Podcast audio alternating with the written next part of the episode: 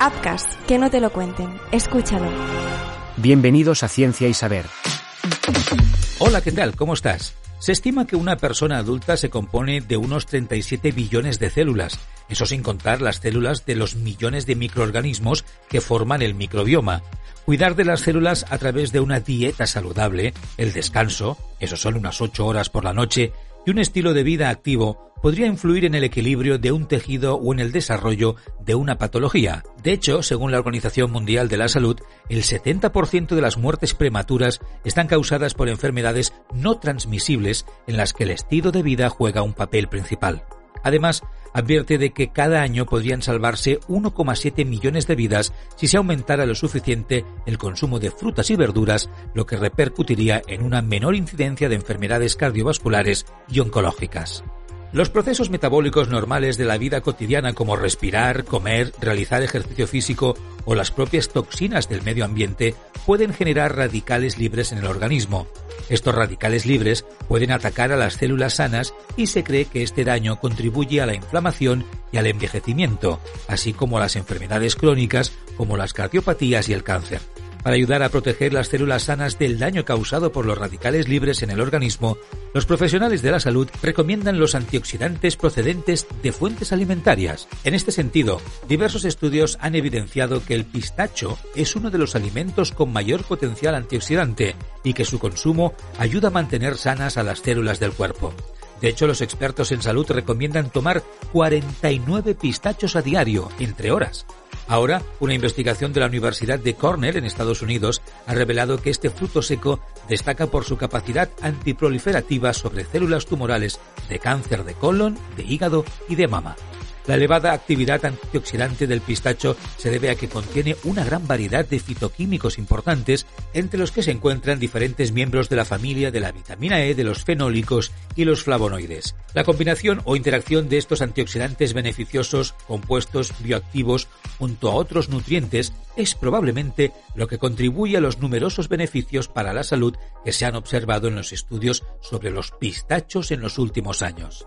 El nuevo estudio demostró que los extractos fitoquímicos del pistacho mostraban una potente actividad antiproliferativa contra las células humanas de cáncer de mama, hígado y colon, in vitro con una actividad excepcionalmente alta contra las células humanas de cáncer de mama.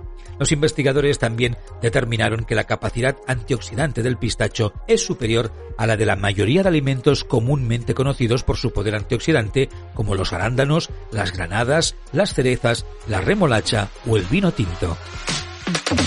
Estás escuchando Ciencia y Saber. Y ahora damos un giro radical y te hablamos de ovejas y de su inteligencia colectiva.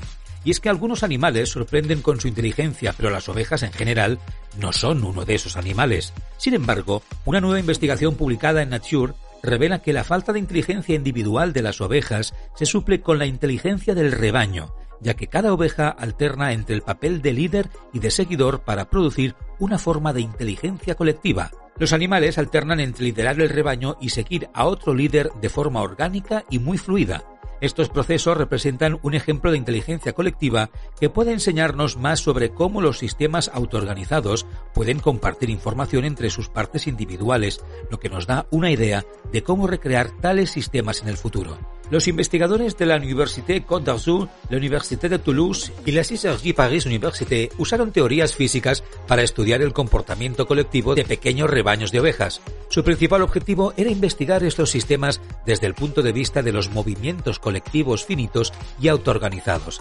Este enfoque, explican, les permitió indagar mejor en los procesos de toma de decisiones de las ovejas individuales para entender cómo surgen los movimientos del rebaño en general. Para el experimento, el equipo estudió el comportamiento natural de pequeños grupos de ovejas en diferentes intervalos de tiempo. Se siguieron las trayectorias de movimiento de cada oveja individual, así como su orientación y posición en el rebaño. El equipo concluyó que las interacciones observadas entre los miembros individuales de la manada estaban muy jerarquizadas. Además, todos los animales de la manada forman una red y la información se distribuye a través de esta red según la posición de cada animal en el grupo. A partir de sus observaciones construyeron un modelo de movimiento colectivo de los animales que se centra en dos procesos cognitivos. La selección de líderes, en la que cada uno de ellos guía la manada durante un tiempo determinado, y un mecanismo de navegación, que determina hacia dónde se dirige la manada. Lo más asombroso es que los líderes de la manada son temporales y están en rápida rotación, lo que puede tener muchas ventajas. Si un líder temporal tiene conocimientos relevantes para el grupo, por ejemplo, la salida de un paso difícil o la localización de alimento, entonces el líder temporal podrá guiar al grupo de forma eficiente. Así, todos los miembros del grupo se aprovechan de ese conocimiento. Lo que resulta especialmente interesante es la fluidez de esta transición. En las sociedades humanas, la transferencia de autoridad o liderazgo suele estar marcada por la incertidumbre y el caos. En el caso de las ovejas, la transición es fluida e instantánea. Sin embargo, aún no se sabe cómo decide la bandada que ha llegado el momento de que un nuevo líder tome las riendas, ni cómo se determina ese líder. Ciencia y Saber, una producción de Aucast.